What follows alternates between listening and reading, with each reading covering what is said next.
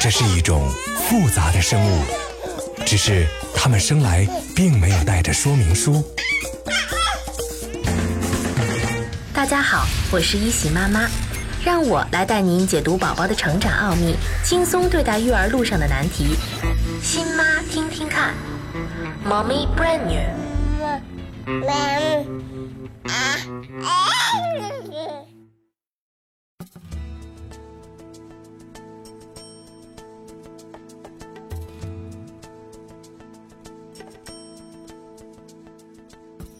亲爱的妈妈们，你们好吗？四个月以前，宝宝处于生长高峰期，而从第四个月开始，他的生长发育速度要比前三个月放慢一些了。体重平均每个月可能只能增加四百五十到七百五十克。此外，宝宝头围的增长速度也开始放缓，平均每个月可以增加一厘米。虽然身高体重发育减速了。但是宝宝的脑部发育此时正在发生一个大的飞跃，与之相伴的是他行为上的大变化。首先，他的眼睛已经可以和妈妈对视了，看见熟悉的人时，眼神会流露出兴奋感和喜悦，甚至呢还会手舞足蹈好一会儿。宝宝可能会把两只小手合在一起，并把手指伸开又握回来。你可以拿一个玩具。看他会不会伸手去够，鼓励他进行手眼协调的练习。另外，随着宝宝的髋关节和膝关节变得更加灵活，他的蹬腿动作也更加有力了。在换尿布的时候，经常能看到他把腿抬得很高很高，然后一起打在垫子上。刚开始可能是无意识的，等到自己觉得好玩了，就会多做几次。有时也能把他自己给逗笑。如果妈妈拖住宝宝，让他双脚着地，你能感觉到他在向下用力的蹬。不过这个动作不用做多了，因为宝宝的腿还不能支撑起身体，最好不要让他们承重。宝宝已经更加习惯外部世界，并且呢，对他周围环境的变化更加敏感了。宝宝现在更愿意与人交流互动，他已经开始区分熟人和陌生人。宝宝对声音的捕捉和辨别能力明显提高，他的头可以转向任何方向去追寻他感兴趣的声音。同时呢，四个月的宝宝已经明显的意识到他的行为可能导致某些结果了，比如说大声的哭泣以后，妈妈会来抱。当摇晃玩具发出很大声音的时候，会引起大人的注意，这说明宝宝已经有了行为意识。妈妈们如果对宝宝的哭声置之不理，那么宝宝会越哭越凶，最后很难控制了，还有可能呢养成爱哭的习惯。有人担心宝宝如果一哭就抱起来的话，会养成抱的习惯，以后就放不下来了。实际上啊，这种担心是多余的。因为抱一抱，宝宝的心情会变好，生活变得平和，那就应该在他不哭的时候，每天多抱几次。被抱着，宝宝的身体会变得自由一些，还会四处张望，这也算是他的一项运动了。如果宝宝在想让你抱抱的时候没有抱他，那么就会因为得不到回应而越来越生气，哭闹就会更加严重。因此呢，妈妈、爸爸可以在宝宝醒来的时候多抱抱他。如果宝宝闹觉的时候抱他，记得不要四处走动，也不要晃来晃去，坐下来，把他竖直的放在自己的肩膀上，轻柔但是有节奏的拍拍宝宝的后背，就能让他尽快平静下来。这周的宝宝手臂力量已经增强，因此就越来越喜欢趴着。他可以撑起头，并且把胸抬得很高。也许有的宝宝还能顺利地完成从仰卧到俯卧的翻身动作。不过呢，即便你的宝宝现在还不行，也没有关系，多让他练习趴着，总有一天他会忽然的给你大大的惊喜。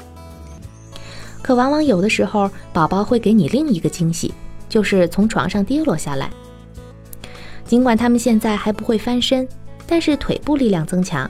因此呢，经常蹬被子，蹬几下就会窜到床边儿，所以如果床的周围没有护栏，宝宝就有掉到床下的危险。婴儿从床上坠落是否会引起脑部损伤？妈妈什么情况下需要送宝宝去医院检查？宝宝坠床后，妈妈需要进行怎样的紧急护理？新妈妈如何避免宝宝从床上摔下来的危险？欢迎收听考拉电台《新妈听听看》节目。现在宝宝四个月零一周。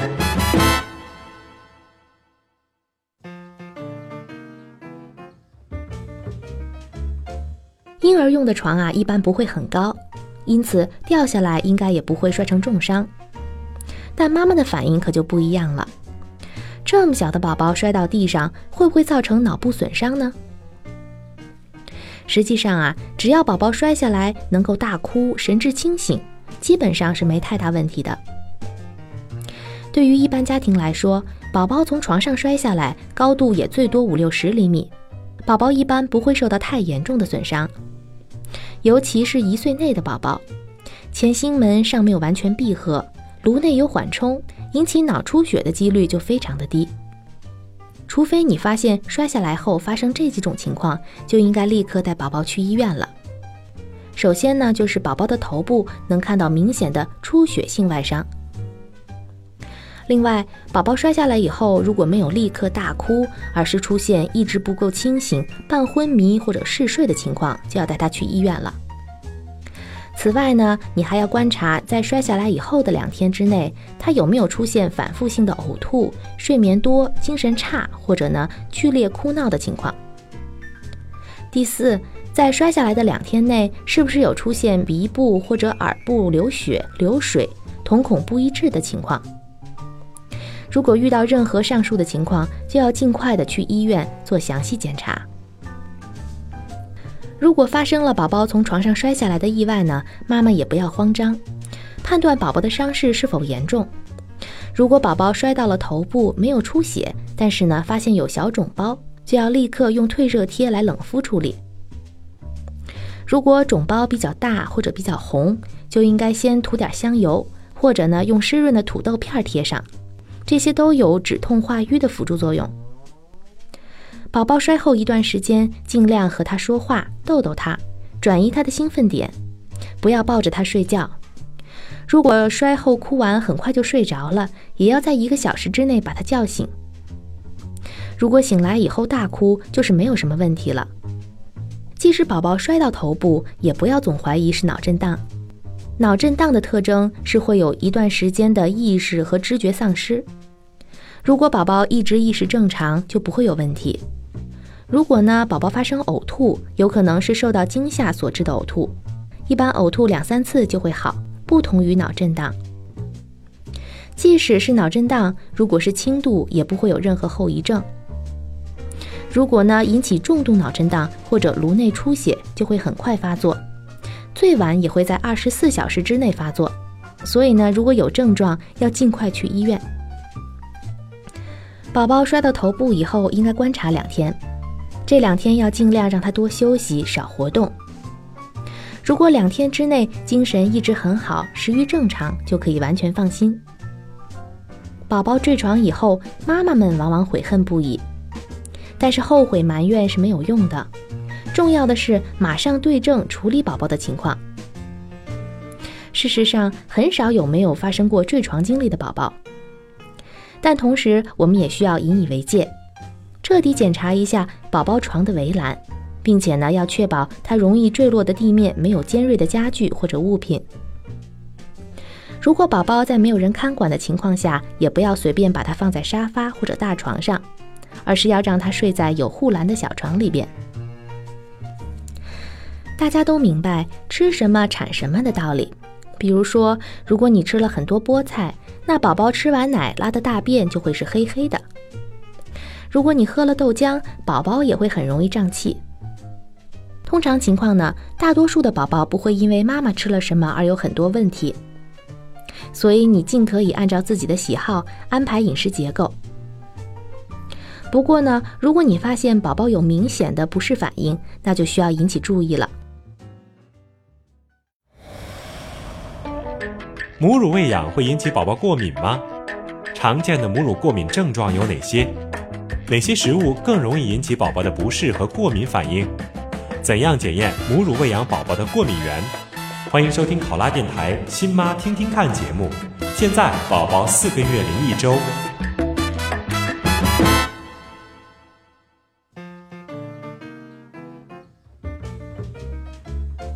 尽管母乳是宝宝最安全的食物，纯母乳喂养的宝宝出现过敏的可能性相对较小。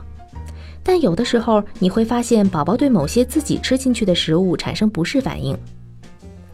常见的这些反应呢，有吃奶之后烦躁、长时间的哭闹、睡不安稳，或者忽然因为不舒服而大哭。除此之外，食物过敏还可能有其他现象，比如说呕吐、出疹子。哮喘、眼睛痒、肠绞痛、便秘，或者呢拉带有粘液、带血的绿色大便等等。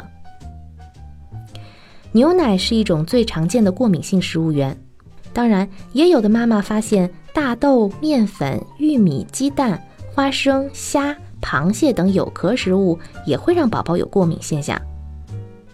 这些过敏现象呢，常常会和你的家族过敏史有关系。如果你怀疑宝宝对某种你吃下去的食物产生了不适，那就先从他把你的食谱中拿掉几个星期，看看宝宝的症状会不会有所缓解。同时呢，要观察他在此期间出现的任何变化。通常情况下，宝宝的症状会在五到七天之内得到缓解。如果想找到过敏源的食物，就过几周再吃一点儿，看看宝宝是不是仍会过敏。观察他吃完奶以后的反应，以及他的皮肤、大便等等。如果宝宝的症状没有之前严重，那么很可能他对这种食物的耐受力比过去增强了。你可以少吃这样的食物。如果症状没有缓解或者加剧了，那么你就必须在之后的饮食中尽量避免这种食物，直到他断奶。值得注意的是，如果你发现宝宝对你吃的奶制品过敏，那么也许他需要十天到三周，让牛奶中的蛋白从身体中消失。所以在检查奶制品为过敏源的时候，你需要更长的时间来试验。如果你有家族食物过敏史，就尽量避免吃这些东西，因为你的宝宝也有可能对这些食物过敏。此外，还有可能引起宝宝不适的食物，除了奶制品，还包括咖啡因、酒精、辛辣的食物。因此，母乳喂养的妈妈们要注意避免这类食物。除了食物，你也要尽量不染发、不烫发。这些药水会增加你体内重金属等有毒物质，它们会通过乳汁进入宝宝体内。同样的道理，你要谨慎使用药物。虽然很多药物在哺乳期服用都是安全的，但是大多数药物都会或多或少的进入乳汁。或者呢，减少你的乳汁分泌。一般来说呀，哺乳期可以服用乙酰氨基酚、布洛芬、头孢菌素、红霉素等药物，而要尽量避免使用阿司匹林、抗组胺药、降脂药，还有大多数的降压药物。为了安全起见，哺乳期间你在服用任何药物之前，包括中药，都要咨询医生。吃饱喝足以后，该带宝宝玩一会儿了。这个时期，宝宝已经具备了相当的视觉能力，他们对各种各样的事物都充满了好奇。抱着时呢，会挺直身体，转动脑袋，左顾右盼；高兴时呢，还会不停地摆动胳膊。观察力是形成宝宝智力最基础的因素，因此呢，妈妈可以边让宝宝看，边在一旁讲解，还能让他用小手触摸一下，告诉他这个是门，那个是镜子。这都对他的大脑是很好的锻炼。除了在家里待着，过了四个月的宝宝每天还应该到室外活动两个小时。天气好的时候，就能把他推到室外，而且呢，最好把他抱出来散步。对宝宝来说，到户外去不再单纯是为了晒太阳、呼吸一下新鲜的空气，出门散步更是一项很好的运动。在不同的季节带宝宝出门日光浴需要注意什么？外出时妈妈应该尽量避免带宝宝去哪些地方？春捂秋冻对于小宝宝来说有怎样的意义？为什么冬天也要坚持带宝宝到户外活动？欢迎收听考拉电台《亲妈听听看》节目。现在宝宝四个月零一周。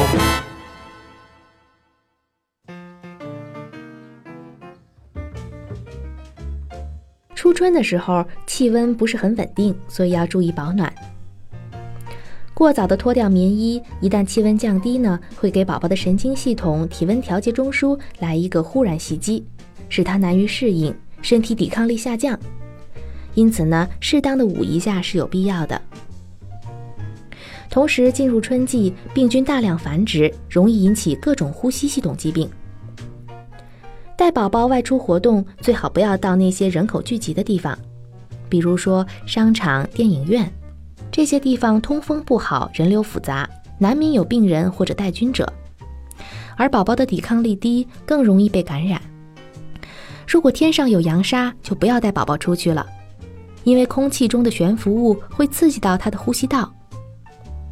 如果玩回来出汗了，就给他换一件干爽的内衣，避免着凉。到了夏天，可以带宝宝到阴凉的地方。高楼底下呢，有时候会有大风，所以树底下会更好一些。斑驳的树影不但不会挡住对身体有益的紫外线，也能避免宝宝被过度暴晒的危险。夏天进行户外活动时，应该给宝宝戴上帽子。一来呢，避免阳光刺激眼睛；二来让头皮顶着太阳晒，很可能会引起中暑。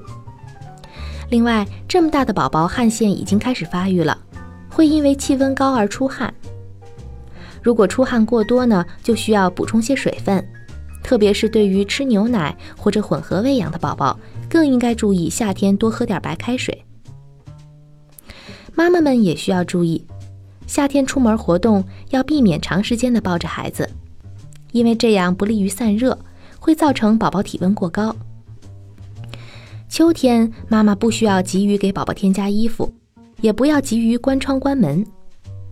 即使天气凉下来了，也要坚持户外运动，增强宝宝的御寒能力，增强呼吸道抗病毒袭击的能力。所谓的春捂秋冻就是这个道理。如果把宝宝闷在家里，或者呢过早的穿得很厚，就会增加宝宝冬季呼吸道感染的几率。在通常情况下，和妈妈穿的一样多就可以了。如果是到了晚秋，可以让宝宝穿的比妈妈多一件。即使在寒冷的季节，只要不刮大风，也应该带宝宝出门。妈妈可以选择一天当中温度较高的时候，抱着宝宝在室外进行至少二十到三十分钟的空气浴，对宝宝也是非常有好处的。呼吸冷空气呢，可以锻炼婴儿的气管黏膜。当然了，要充分的保护好他的手脚，以防冻伤。袜子口过紧呢，不利于脚部的血液流动，更容易引起冻伤。有风的时候要戴好帽子，没风而且太阳也不错的时候，就可以脱下帽子晒晒小脑袋，补充维生素 D。Playtime。